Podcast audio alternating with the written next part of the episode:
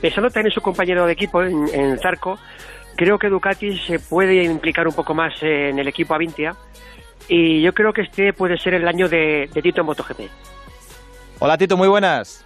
Hola, buenas tardes. Bueno, parece que por fin se acerca el comienzo del Mundial. Es verdad que quedan todavía dos meses y medio, pero al menos ya hay un objetivo a la vista. ¿Esto puede ser un punto de inflexión en los pilotos, sobre todo a la hora de la preparación? Bueno, sí, por, por fin, eh, pues ya parece ser que todas las cosas van siendo un poquito más claras. Eh, como dice Chechu, el calendario pues cada, van siendo cada vez pues 12 carreras, a veces un poco más, depende de lo que se puede hacer, van, van improvisando un poco pero pero bueno, eh, el, 19, de julio, si no me equivoco, creo que han dicho en Jerez. Así que ya hay fecha marcada y con, con ganas ya empezando hacer lo que se puede. Bueno, estamos diseñando el calendario, ¿sabes? El calendario lo hacemos aquí, luego se lo mandamos a Ezpeleta y, y él da el visto bueno. Eh, el que hemos hecho hasta ahora es eh, el que has oído dos en Jerez, luego Breno, Austria, Le Mans, Misano, dos en Aragón, dos en Barcelona y dos en Valencia. Ocho en España en total. ¿Te parece bien o cambiamos algo? Hombre, me parece, me, parece espectacular. Eh, la situación, pues eh, no lo sé. Yo había oído que eran dos, eh, dos en, habían, eran menos circuitos, ahora oigo más circuitos. Eh, bueno, eh, creo que cada vez y cada día más se irán concretando todo, pero, pero cuantas más carreras sean, está claro que mejor. Mm. Oye, decía que todos los pilotos tenéis mucho cariño a Jerez y uno de ellos, mm, que tiene un especial cariño, eres tú. Allí conseguiste tu primera victoria mundialista hace, creo que siete años, ¿no? En Moto 2. Sí, sí, hace unos cuantos años. Pero lo recuerdo como si fuera ayer y sí, le tengo un cariño súper especial a Jerez. Aparte, eh, vivía en Andalucía y, me fui al circuito en, mi motorhome, así que tengo muy buenos recuerdos de, aquella carrera. Oye, y al margen de ese vínculo emocional que tienes tú, ¿por qué los pilotos en general le tenéis tanto cariño a Jerez? Bueno, por muchas cosas. Eh, creo que es una pista muy, muy bonita, muy difícil, pero al mismo tiempo que si va rápido, pues, eh, pues es muy satisfactoria, ¿no? De, ¿Cómo te diría yo? Yo creo que si un piloto va rápido en Jerez, eh, gana en Jerez, puede ganar en todos los circuitos del Mundial. Es una pista complicada que, tiene de todo un poco y, aparte, evidentemente, pues bueno, la afición de Jerez eh, eh, también es, especial. Mm. Es todo, es el público, es la ciudad, es el ambiente, es el entorno. ¿Tú crees que si se hiciera una encuesta entre todos los pilotos del Mundial sobre el circuito favorito de cada uno, mm, ¿saldría Jerez como número uno? Mm, bueno, eh, no lo sé, la verdad que no lo sé. Estaría peleándolo por lo menos, ¿no? Estaría peleándolo seguro, estaría peleándolo seguro. Aparte, si es por lo de oír a la gente desde la moto, creo que es una de las muy pocas pistas que pasa esto en Nieto Peluqui. Pero depende, has, preguntado a la persona equivocada porque a mí me gusta cualquier pista que vaya rápido, es mi favorita. ¿Cómo vas a llevar eso de que no haya público, Tito? Bueno, eh, pues bueno, extraño, ¿no? Cuando menos, ¿no? Eh, sí, va a ser va a ser bastante extraño. Yo creo que va a estar todo muy muy callado. Eh, pero bueno, si, si se puede correr y la gente nos puede ver desde casa, pues eh, al menos eso, pues ya está bien.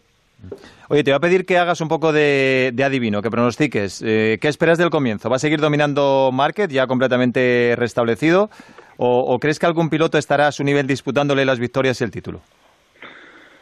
Mm, bueno, yo creo que está todo un poco en el aire, porque la pretemporada, si te fijas, eh, fue una de las pretemporadas, bueno, yo creo que la más apretada de toda la historia. Eh, y, bueno, ya sabemos, Mark que siempre está ahí tapado, pero había muy, muchos pilotos muy fuertes que también tenían ritmo, no solo hacían, no solo hacían una vuelta. Eh, las motos este año parece ser que están muy igualadas y yo creo que, que se va a complicar todo un poco. No, no va a haber opciones claras. Bueno. por el menos desde el principio. Mejor, mejor. Si hay más emoción, pues mira, mejor para todos. De todas formas, tú hace poco hablabas de, de Márquez y de su fortaleza mental y física. Eh, decías algo así como que eh, si tú te caes como él en la, eh, creo que fue la Q2 en Malasia el año pasado, no te levantarías en tres semanas. Tan, tan fuerte es. Hombre, ¿tuviste, ¿tuviste la caída? Sí, sí, sí, sí. ¿Tuviste la caída? Pues, pues yo no me levanto, ya te lo digo yo. Yo me quedo ahí y digo, espérate, a ver, camilla, a ver, que todo este sitio, pero no, no, ahora fuera bromas. eh, que yo creo que, es un tío que es muy fuerte eh, físicamente, mentalmente, pero bueno, pero es que cada vez los rivales eh, y los grupos, los equipos son cada vez más fuertes, ¿no? No ya el Repsol es más fuerte, pero hay muchos equipos que están a, a la altura ya. Mm. Y Márquez es muy bueno, pero hay muchos pilotos que están a la altura. No muchos, pero hay varios pilotos que están a la altura ya. Así que cada vez se complica más. Hombre, lo que es difícil es encontrarle un punto débil a Marc Márquez, porque parece el piloto perfecto. Pero, eh, ¿cuál dirías tú que es su gran virtud, la que le diferencia del resto? Se, ha hablado muchas veces que, la, la, principal cualidad de Márquez es que donde otros dudan, él va a cuchillo, que su percepción del riesgo es distinta a los demás. No, no, no, no. Yo creo que eh, no, no, esto no es verdad. Bueno, desde mi punto de vista no creo que es así. Yo creo que él lo tiene claro y confía, está, está fuerte, confía en él y, cuando una persona le echa ganas, está fuerte y confía en él, pues le da igual caerse, ¿no? O, bueno, cuando se cae se da cuenta después, ¿sabes lo que quieres? Y, solo piensa en ir para adelante. Yo creo que esto es una de las cualidades que, reúne. Mm. Langa, Sí, Tito. Lo, primero de todo, eh, ¿cómo te encuentras físicamente? Ya que el 19 de julio en Jerez, pues el calor va a apretar muy fuerte y además los neumáticos también quizás sea una prueba de fuego para ellos.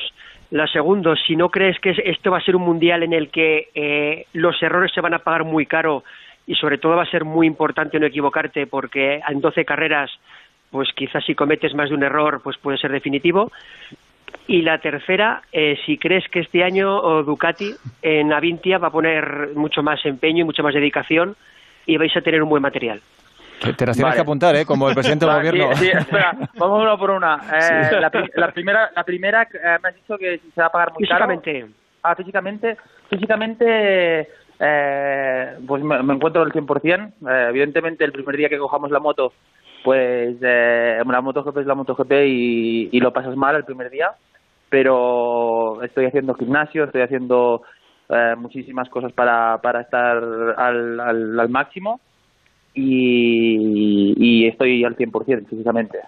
Oye, Carlos, perdona, Carlos Sainz, eh, recuerdo, Carlos Sainz padre, que para preparar el Dakar nos contaba que metía una bici en la sauna. Eh, claro, en julio Jerez puede ser un horno. No sé si habrá que hacer algún tipo de preparación especial para adaptarse a eso. Mm, bueno, en Malasia también es un horno, en Tailandia también es un horno. Eh, Malasia es peor todavía, ¿no? Con la humedad, me imagino. Bueno, bueno, Jerez en julio también, cuidado, ¿eh? Un poquito en Jerez en julio, porque en Malasia está a punto de llover. Eh, eh, siempre alguna carrera es muy mala, pero Jerez en julio hará calor, calor, calor. Entonces. ¿Pediréis que se os cambie la hora de carrera? Hombre, esto se intentará, pero al final, al final, al final a lo que a la hora que se diga. A ver, Oscar, la segunda. La segunda. La segunda era si se van a pagar muy caro los errores, dado el, reducido número de carreras. Sí, eh, yo creo que, que, bueno, si son 12 carreras, a lo mejor se habla que si se arreglan las cosas, pues a final de temporada se puede ir a, por hacer más carreras, pero Hombre, evidentemente si son menos carreras eh, puedes hacer menos fallos. Es como un campeonato de España que había 5 o 7 carreras. Si fallabas una ya se te complicaba. Pues aquí 7 por 2, 14. Pues mira, si fallas una y media, dos, se te puede complicar bastante. Pero, pero bueno, al mismo tiempo también este, este calendario que hay dos carreras en un circuito, yo creo que bueno, es un poco pesado, ¿no? De hacer dos fines de semana seguidos en un circuito y no moverse de ahí pero al mismo tiempo tú acabas un fin de semana, lo tienes todo súper automatizado, eh, todo esto, los settings tiene, y, creo que es una gran oportunidad de, de, volver a empezar, descansar tres días y el viernes volver a empezar otra vez en un gran premio y creo que es una gran oportunidad para mejorar uno mismo, ¿no? De, de en vez de tres fines de tres días son seis días, ¿no? Y en vez de una carrera dos días. Y la tercera, lo del apoyo de, de, Ducati con tu compañero Zarco, ¿qué opinas? La trilogía de Langa. Eh, bueno, eh, yo creo que es una, una buena opción que, que Zarco haya venido y bueno, es el primer año que estoy en vez de un equipo privado, un equipo satélite, así que, que creo que para mí es una motivación extra, para el equipo también y Ducati está volcada, ¿no? Porque es compañero de equipo Zarco, él tiene el mismo material que el mío y, y bueno, solo este cambio solo es positivo. Checho, ¿tú cuántas tienes? Yo voy a hacer doblete. y así, así más rápido. ¿Dos de eh, Tito, eh, nos contó también Carmelo el otro día eh, que antes de empezar el GP iba a haber un test el miércoles 15, sobre todo para coger feeling. ¿Cuán, ¿Cuán importante es? Porque entiendo que físicamente os habéis podido preparar en, en casa eh, para seguir más o menos en forma, pero ¿cuán importante es también que coger ese feeling un día por lo menos antes de empezar los entrenamientos libres para rodar con la moto? Bueno, eh, al, al final, al final, si te digo la verdad, después de tantos años, eh, estoy seguro que, que, cuando me suba a la moto lo tendré todo clarísimo. Sí. Es más por el, el primer día después de, de tanto tiempo que no te subes a una moto. Eh, el problema es, es, es más el, el, físico, ¿no? Las manos te duelen, eh, el, los antebrazos te duelen, las piernas. Solo es el primer día. Después ya el cuerpo se acostumbra, ya recuerda y una vez como si se te pasan las agujetas o el dolor este, ya después ya mantienes todo mucho mejor. Sí. Yo creo que es más importante por eso que, que más que por el simple hecho de dar vueltas y acordarse. Y, y, bueno, la segunda, la, la, temporada pasada firmaste por dos temporadas en el equipo, es decir, tienes el futuro resuelto en 2021 que no muchos en la parrilla lo tienen. Esto también te puede ayudar a bueno, no tener la presión esa de tener que en tan pocas carreras eh, pues lucirte o conseguir resultados como si, por ejemplo, pueden tener presión pues otros rivales que, que no tienen ahora mismo el futuro asegurado. Mm, no, yo no estoy de acuerdo porque mm, sí, he firmado hasta el 2021, pero realmente aquí no hay nada, no hay nada, no veis cómo está el mercado, los pilotos, los equipos, cada vez, pues aquí no hay nada claro en este, en este mundo, un piloto vale lo que vale su última carrera y al final eh, a to todos queremos estar delante, ¿no? Así que eh, sí que tengo presión porque ya llevo ya cuatro años, este va a ser mi quinto MotoGP y también tengo presión por hacerlo bien, ¿no? También es verdad que nunca he estado en un equipo oficial ni satélite, pero pero también tengo mi presión para, para sacar cabeza, que más que aparte por el equipo, por los sponsors, sobre todo por mí mismo. Bueno, no te preocupes porque ya ha dicho nuestro Pitón y Solanga que va a ser un gran año para Tito Rabat, así que puedes estar tranquilo. Tito, un abrazo, muchísimas Oye, déjame gracias. preguntarle una cosa, eh, eh, a ver, un par de cosas, eh, David. ¿Qué, qué, qué firmarías eh, para final de temporada? ¿Qué firmaría para final sí, de temporada? para esta temporada. De, de resultados, sí, este ¿no? año, de resultados. Venga, va, sí, de, esta, de esta nos acordamos, ¿eh? Venga. Firmo, firmo eh, sobre todo acabar las carreras en, en una distancia de menos de 15 segundos. Ajá. ¿Y el confinamiento de... que has aprendido en el confinamiento, la última que te hago? Menos de 15, va, 12 segundos. 12 Do, segundos bueno, 12 bien, bien. 12 segundos, 12 vale, mejoramos. Si, si, le Menos presionamos, de 12 segundos. si le presionamos esto, un poquito esto, más, lucha por el podio, ¿eh? Esto es más de top 10, ¿eh? Esto sí, es más sí, de sí, top 10. sí, sí, Vale, vale, vale. Va, y lo último esto... que te decía, lo del confinamiento. A ver, ¿qué, ¿qué, has aprendido en este confinamiento, Tito? Bueno, pues he aprendido que a, a, a cocinar, a, cocinar, hostia, por, por, desgracia, o sea, si no me ha quedado otra, no me ha quedado arroz hervido, pasta, supervivencia, ¿no? Poder, supervivencia, pero, pero, pero aparte de cocinar he aprendido hasta a estar calmado, ¿no? Pensaba al principio que sería un desastre absoluto, debido al tiempo que llevamos de arriba, abajo, entrena hoy supermotar, hoy con la furgo aquí, hoy vamos a la carrera ya y, y nos hemos quedado aquí. Bueno, al final, pues mira, he aprendido un poquito a jugar a la Play, no mucho. Y, y, nada, a hacer gimnasio, estar tranquilo en casa, jugar con mi perro y nada más, poca cosa más. Pues mira, a cocinar no habremos aprendido, pero paciencia, desde luego, sí hemos aprendido a desarrollar. Tito, un abrazo, muchas gracias. Queda, queda apuntado, ¿eh? A menos de 12 segundos de la cabeza. Venga, muchas gracias. Hasta muchas luego. Gracias.